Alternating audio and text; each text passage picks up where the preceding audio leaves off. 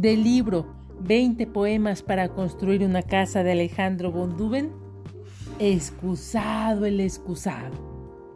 Un día como cualquiera, mi excusado se cansó de que le pusieran el trasero encima y comenzó a hablar.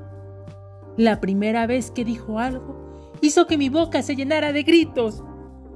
Desde entonces siempre escucho su voz que suena como a ola despidiéndose del mar. No se le entiende absolutamente nada. Balbucea como un bebé hablando por primera vez bajo el agua. Cuando conversa demasiado fuerte, escupe igual que una fuente sin modales.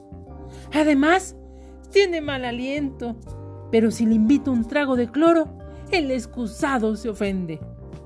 Es por él que no me gusta ir al baño. Habla y habla cada que lo visito por motivos de suma importancia. Si decido ignorarlo y sentarme sobre él, no duda en darme una mordida.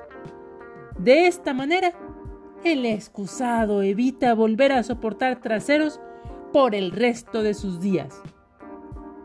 Excusado, el excusado. Del libro 20 poemas para construir una casa de Alejandro von Duben.